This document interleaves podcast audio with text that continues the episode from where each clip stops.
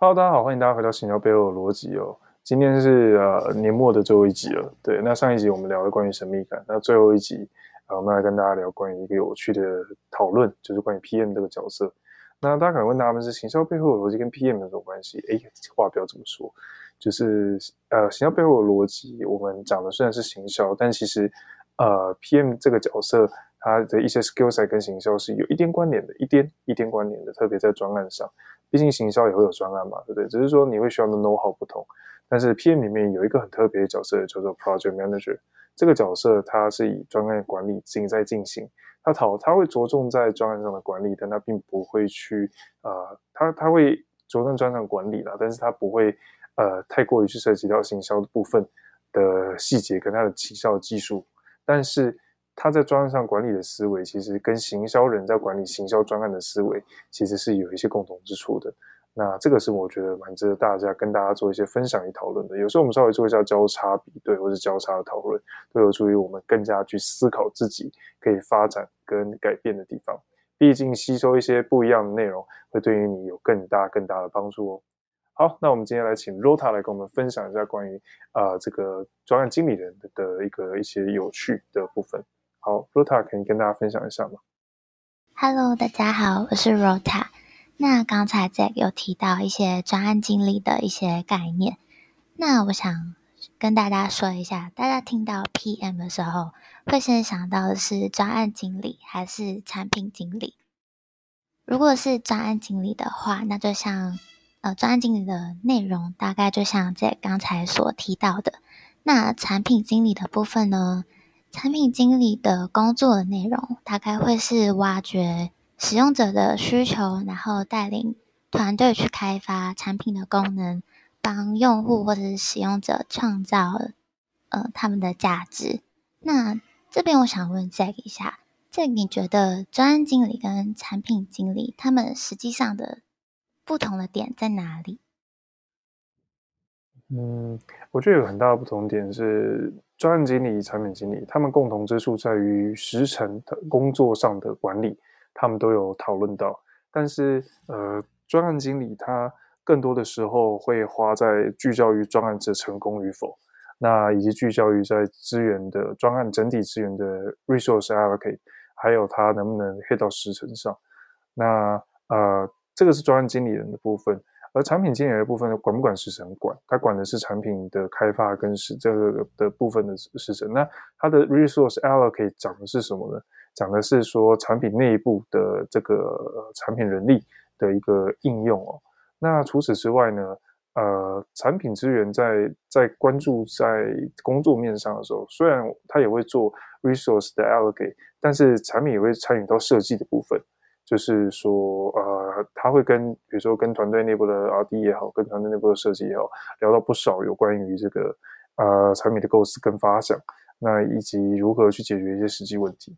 但是专案经理的部分呢，他可能会设计的偏向是关于是流程，那会更关注一些呃成本的呃成本上的一些问题，例如说我为了 hit 到这个专案好了，我为了 hit 到这个专案成功，这整个计划通要要通，那我要解决的。解决的问题跟我总共要投资的部分有多少？那假设我的目标可能更像是，呃，以假设我的目标是有具体的数字，营收好了，或者是说什么样的，那我必须要花多少资源才能达到？那我能不能 scale up 等等的？他会更在意上这些这些东西。当然有可能讲的是效率，有可能讲的是时间缩短等等都有可能。但是他会花更多的时间在于在这个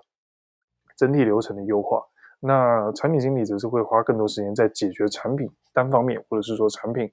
呃，以产品的角度去协助别人解决一些具体的问题，而这样的流程优化跟刚刚专案上所讲到的那个流程优化，其实稍微有一点点不一样的 scope 存在，更像是说，呃，不会说专案可能大于产品这样子，不会不会这样讲，呃，但是会更说，可能专案经理人他可能会更偏向那个呃 business 导向一些，那产品经理的这一块。它可能会聚焦在那个问题，在实践跟实际上如何用产品去解决上，呃，有更大的一个聚聚焦了。那我们再举一个核心例子，就是说，我再举一个比较真实的例子，就是说，呃，如果今天，比如说美国要登月好了，美国要登月，登月计划一定会有一批人是在研究火箭跟引擎怎么去设，怎么去制造嘛。那怎么去跟民众要到钱，怎么样跟政府要到钱，以及就是如何维持它整体的运作啊，跟确定时程上来得及，然后对外能够安抚民心，支持美国去完成这个登月计划，以确保民心不崩溃，不在苏联的压力之下而被击垮。这个可能都是专案经理人他们在为这个，比如说阿波罗计划啊等等，在在规划的时候，他们会需要去想到的事情。所以它的聚焦的点哦，会稍微面向会再广一些。而不会是单一面向，当然这个叫专案经理，专案经理，但实际上真正的专案经理其实还是会被呃套用在他适合的领域，而被归类出他是哪一类的专案经理。如是财经类，你是行销类，你是什么样？其实更像情况会像这样子。好，了解。那这边可以帮大家总结一下，专案经理主要会是以时程，呃，专案时程的监督作业，或者是。统整一些团队资源为主，那产品经理的话会更像是去挖掘使用者需求。那呃，整个团队会是以打造一个对于使用解决使用者需求的产品为主。那这不知道你有没有常常听到 PM 跟工程师在合作上面可能会碰到一些问题？那我想问一下，就是。工程师和 PM 他们在思考的角度是有什么样不一样？那为什么合作上或是沟通上常常会可能有一些沟通不太不太同频同样频率的问题？其实这个问题，呃，我相信如果有在业界工作的很多朋友都会遇到了。对，那呃，其实呃。不能说不，应该说不能说不一样，而是说，我觉得有时候是沟通的一些，不是说真的观念上谁谁真的是坚持某件事情是对的，呃，就是其实有时候不是这样子。我觉得有时候更多时候是单纯是沟通上的问题。我举个例子来说好了，像同样一个问题讲就是，呃，我们要设计，呃，我们要打造一个产品，解决人们呃在上人们在呃，我想一下。举个什么样比较啊？人们在呃上班的时候，呃，可以就是更加便利去管理他的工作，像是 Notion 这样的一个工具好了。那假设这是一个问题哦，那呃，可能工程师想到的事情就会是说，呃，哦，那我要做一个这样的东西，那这个东西可能要具备，这个东西在实践上，实践上可能。它呃，可能大概他脑袋里会有一些想法，是说我大概可以做成用什么，就做成什么样的产品。例如，就是说它的互动上可以这样做，它它互动上可以是一个呃，像是我们听过 Trello 这种卡片的形式呢，或者是一个列表的清单等等。我们脑袋会有很多想法。那产品经理这边可能会思考的点，也会也会是呃，会从一个角度开始去想说。呃，我要达到这个事，我要解决这个问题，那我要找到最适合人们的一种方式，然后开始跟设计师沟通，然后最后确保说在有限时间之内，我可以把这件事情做完。那呃，有时候我们会遇到一个有趣的情况是，这里的摩擦其实最大的问题是两边都想把事情做好，但是呃，有时候呃，在传递讯息的时候，你可以设想一件事是，产品经理他在想这件事情的时候，可能已经把一些问题啊。一些问题就是想到他已经内心有一些定案或是一些解决方案，而这些定案跟解决方案，他在传递的时候，其实呃传递出去的时候变成一项指令。例如说，哦，我决定我要以列表的形式来做这件事情。那可能在有限的资源之下，呃，工程师就会觉得说，嗯，你这样做，你确定做得完？那我们有更我们有一些其他的可能性，你要不要考虑看？你有没有考虑过其他的可能性？那。呃，有时候在这个沟通的过程中的一来一回，会伴随着质疑跟呃跟这个呃问题产生，那也会涉及到大家在说话的立场，还有就是呃传染到彼此之间的专业度，所以在某些程度跟某些情况之下，它其实更像是沟通呃产生的摩擦居多。它不是一个具体来讲，我不会觉得它是一个具体来讲，就是说谁对谁错，谁对谁错，或者是说呃，一定是工程师站的角度有理，或者是干他站的角度有理这个问题。我觉得其实大家目的是一样的，但更多的时候是单纯是我们传递的时候，可能变成了一项指令，变成了质疑，或者是变成了呃让人不舒服的味道，那才会呃引发出这么多的摩擦。不然大体之下，大家其实都是为了要把事情解决。其实说真的。呃，只要能解决它，就是好方法。那解决，但解决之余，解决之余也要在有限的资源范围内达成嘛。所以某种程度上来讲，我觉得多半的时候都是沟通发生的问题。那呃，这个时候需要团队。一些解法，那我有听过一些很有趣的做法，像是 Spotify 他们的做法是，呃，从一开始在发想 idea 的时候，就会让工程师加入，就是工程师他们会更加去考量所有的技术评估，以及所有的提案之中哪一个技术评估可能会比较好，并且去提醒，就是说提醒产品们，就是说你觉得每一项技术评估的，呃，每一项方案里面都伴随着什么样的技术风险，那。呃，产品这边则是去关注，就是 R&D 这边可能提供的开发人员这边提供的技术风险里面，哪一项可能对于长远的未来有较高的成本，或者是说哪一项可能虽然说有风险，但是它实际成本过高，那也要去解释说它最后去采用哪一项，因为它怎么有什么样的资源跟限制。那当然，大家会对于期待，大家会觉得会对于这个东西长相跟未来有所期待，但。呃，在这个过程中，因为我们都摊开来讲、摊开来聊，所以我们会期望就是大家找到一个平衡点，然后也给予他一个明确的未来跟啊、呃、roadmap，所以我们才能够达成共识，然后把事情解决掉。所以某种程度上来讲，我不觉得它会是一个，就是真的，它不是，它不是谁持什么观点，然后谁就是正确的问题，只是在沟通上 make sure 说大家讲话的方式是彼此舒服的，这才最重要的。了解。那听完 Jack 的想法，我认为 PM 跟工程师那应该沟通上应该就是大家所谓的迷思吧？可能大家不够了解 PM 和工程师是怎么合作的。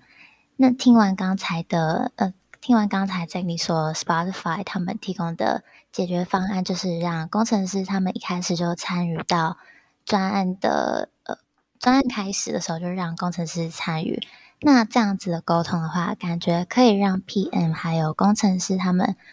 呃，没有明确的上下关系，可以更直接的沟通，也就避免了你刚才前面有提到的 PM 感觉跟工程师沟通的时候，比较像是给予指令或者是下达命令的感觉。那讲到 PM 和工程师之间的合作关系，那我也想知道，呃，PM 在担任一个团队最主要的负责人的时候，PM 可能会需要什么样的特质或是能力？比如说，PM 可能会需要产品管理的基本能力啊，需要知道大家呃团队上的资源是多少，那可能开发一个产品的时候所需要的成本或者是风险，或者是了解一些使用者的需求，或者是一些。竞品分析。那对于以上这些特质，Zack，我想问一下，你认为 PM 最重要、最需要的特质或是能力是什么？嗯，这边我必须坦白讲，就是我 PM 的，就是我我虽然是现在对，就是就是此时此刻我是就是消费后逻辑的这个呃主持人，但是呃我过去担任 PM 工作的资历其实也没有到那么的长。大概只有这个短短个几年之内而已。对，那呃，我我觉得我我讲的并没有办法完全代表所有的人的观点。那呃，但我会说，就是呃，在我在一路走过来学习的过程中哦，学习的过程中，呃，我有觉得有时候在在团队推进的时候，或者是决定问题的时候，我觉得。呃，蛮多很重要的事情是，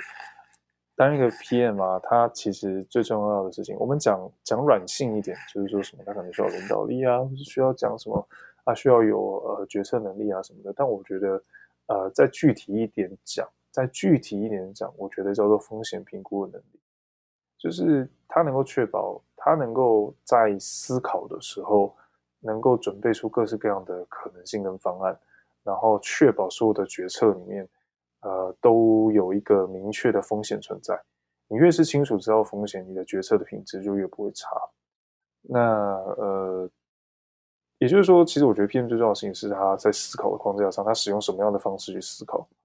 跟决定要用什么样的方式去面对当下的问题。我可以举个例子来说是，像我们刚刚讲说，呃，他可能想要开发一个东西，像是 Notion 一样的东西，你这时候就有很多选择。你的策略面上，你可以说我可以呃先做一个小的小微型的产品，我是一个 prototype，然后呃一路这样往前前进。你也可以选择说我要直接花六个月的时间把东西做出来。那这个都是很长我没听到一些，比如说这产产品策略啊或什么的。那其实也有很多的这个这个这个是思维框架的一部分。那除了这些之外，呃，其实还有还有就是在这样的思维框架之外，其实还有很多不一样的思维框架，像是呃，你说你要做一个这样的一个产品出来，那刚刚有提到说，你可以先做 prototype、MVP 等等啊等等。你要做这件事情之前，其实我们会考虑这件事的时候，其实我们不外乎就是会讨论到一些。呃，风险嘛，那这个时候你会提这样的想法，你势必会伴随一些风险，而不是直接去，呃，你真的会去理解到你是为了一些风险而准备去采用这样的策略。你可能会讨论到是所谓的，呃，因为我要避免实用性上可能啊、就是。就是不好做，或者是呃，就是说他他他做不做得出来等等的问题，然后或者说呃，到底就是客人会不会想用，或者是说对客人有没有价值，或者是说商业上可行。你考虑到各式各样的风险之后，然后你决定哦，采用这样的策略可以降低成本，这可能是你对这件事情真正的理解。那你能够把这个问题传达得很清楚，是你为何采用这样的策略去做这样的事情。那当然，就刚出来的东西一定是丑丑烂烂的，或者是说丑丑的。那到后面在反复开发过程中，可能。就在反复慢慢推演演变过程中，可能就会有同事去问说：“哎，这个部分先前有做的时候，为什么不直接改到好？”你可能就可以解释说：“哦，这是因为为了要呃先验证某些事情，所以我必须先调整这样。那后面迭代的时候，中间总是会改嘛，会有演变嘛。那这个是不可或缺的过程。所以你的思维框架越清楚的时候，你能够你思维框架清楚，你就能知道风险。你风险清楚的时候，讲出去的东西就会比较有机会让大家意识到你为何这样做。那你的考量不是毫无来由。”然后你的考量是具备，呃，具备一个妥善评估的。那当这些东西都明确之后啊，我觉得最重要的事情就是刚刚讲的那个什么领导力啊，或者讲的什么鬼那个东西才会真正的被实践。因为你要能你要能够动，你要能够把事情讲得合理，才会 make sure 这件事情。那有些人可能会觉得说，可是你这样的做法有点像是在，呃，就是只是在圆大家一个梦，在说服大家而已。呃，请大家要记得一件事，就是说，我觉得这很重要，是，呃，的确这是在寻求大家的共识。但如果在寻求大家的共识，寻求大家的共识的翻译，有些人会觉得说，这只是在叫大家一起承担责任而已。somehow 有有些人对这件事情会有些误解，就是说叫大家一起承担责任这件事情，某种程度上来讲，某种程度上来讲，它是合理的；某种程度上来讲，它也不太合理。我们来讲合理的部分，合理的部分是每一个人。每一个人他在理解这个过程之中，他已经发问跟提问，然后他也用他的专业知识提供了评估跟评鉴。所以你说他有没有？他在这个过程中参与讨论，他对这件事情是否有具备一定责任跟思考？有，他会有一些责任，但那个责任不会是很重的部分。只是在这个评估之中，当我们真的发生问题去讨论的时候，我们可能会聊到说，当时的评估是不是发生问题？这个地方做的不够好，我应该要改进。那。另外一个说，为什么他也不对的地方是说，他就是说肯定嘛，刚刚讲的就是说，参与讨论的人不觉得是负全责啊，那到底谁会负最大的责任？如果我们以美军在海军陆战队或者是说那我们的角度来讲，他们都有一个小队长，那个小队长在团队作战的时候、进攻任务的时候、击击破任务的时候，他要负责下达最后指令，另外六个人的性命、五个人的性命全部掌握在他手上，他一定有最大责任。所以 PM 这个时候一定会有最大责任，因为他听过了所有人的评估，那。之后所下达的决定，想当然了，所有人是照单执行，不会有人反抗他，所以他会有最大责任。所以某种程度上来讲，某种程度上来讲，就是说寻求共识的过程，它并不是在玩一个扮家家酒的游戏，而是尊重彼此专业，然后相信彼此、相信彼此信赖的一个团队过程。所以我觉得这个过程算是蛮重要的。那也不要觉得就是说，就是就是有些人会觉得说这是 bullshit 或者什么，但我觉得在我自己的个。政治过程啊，或者求职的过程中，其实我一直都觉得这是蛮重要的一件事，让彼此之间参与讨论跟发话，然后透过发话跟确认、跟理解、跟说服、跟沟通这件事情，其实就是在做一件事，就是我尊重你的专业，你尊重我的专业，你相信我的评价，我相信你的评价。然后虽然流程冗长繁杂，但如何缩短，这个是需要技巧，以及大家对于先辈知识还有能力上的评估是否足够。所以，如果想要让这件事情变得更短，或者你觉得这样的过程扮家家酒游戏，你不希望过变太长，你就是变太长的话，那最重要的事情是你本身就要有能够，要么是你在于这方面的评估跟思维能力展现的超前，要么就是你的团队的大家其实都具备高强度的能力，能够回轻松的回应这个问题。所以我觉得大概是这样子啦。那听起来 PM 的能力，感觉就是先需要训练好自己的思维策略啊，然后让大家呃让团队就是不断的在沟通取得共识之后，再去评估一些风险，那确保大家呃在合作上面都是呃可以呃可以沟通上没有那么多的问题，然后让大家对。整个专案或者是产品能够做出最大的努力，那 PM 可能也需要对这个产品负起更大的责任。那今天讲的内容大概就是这样。我们今天谈到了呃，Product Manager 还有 Project Manager，也就是产品经理及专案经理的区别，还有 PM 跟工程师的一些沟通上的问题，以及最后 Jack 所说的 PM 需要的特质，还有一些能力。那今天聊完这些，我想问 Jack，你还有什么想要跟大家说的吗？最后想听大家就是就是坚持分享一些观点，大家可以认同，或者是大家可以予以批评，或者是可以给予指教。就是也谢谢大家，就是因为今天讲了蛮多东西哦。那呃，我觉得最重要的几件事情呢，就是呃，所有的人在沟通，不论你是任何角色，每个人都会需要为自己的目标所负责，所以我们势必会有一些立场跟风险存在。那沟通之间所发生的冲突，其实最大的问题，我觉得是来自于是不是彼此尊重。如果你在尊重之余的话，你势必一定会有，一定会能够找到最佳的妥协方案。那呃。为什么我会讲妥协方案？我稍微再提一下，是呃，每个人都有利益，没有任何人，没有任何人可以不管对方的利益，然后要求对方配合你，因为那都是不应该的。那呃，所以每个人在提在让出一步的过程之中，这个过程之中，就是我们刚刚所讲的讨论，而这个讨论也可以，你可以把它视为谈判。那这个都是很合理的一件事，然后大家不需要去。呃，太过于担忧或什么，用词尖锐的一点，但实务上来讲，其实真正的关键是我们应该让彼此感受到这个沟通上的舒适，然后用尊重的方对方的方式去描述这件事情，也许冗长，但你不会感到威胁，你不会感到不安全，这会让我们彼此之间的信任感更加增加，面对问题，我们会有更好的解决方案。那我想今天的节目就到这边，我们聊了非常非常多东西。今天这个节目也特别特别长，算是可以算是一个特辑了。那 anyway，就是说跟大家分享的一些观点了。那也算是一个蛮特殊的一集。那未来我们再讲到更多关于 PM，还有一些 PM 的技巧。呃，这个对 marketing 的一些专案来讲，也许是有帮助的。所以大家所以希望大家如果喜欢这样的内容的话，我们可以多描述一些。对，那行销背后的逻辑，逻辑才是我们最最常讲的事情。那希望大家会喜欢我们的内容。今天节目就到这边。如果喜欢我们的内容的话，请帮我们按赞、订阅、加分享。那我们在 Google Podcast 上、Spotify 上，还有 Apple Podcast 上都有我们的节目。那如果过年期间，就是啊新年期间，如果没什么事的话，欢迎聆听我们的节目，复习一下一些观点，为你的未来，为你新的未来，呃，激发一些灵感，那会是我们的荣幸。好，那我们今天节目就到这边，我们下次见，拜拜。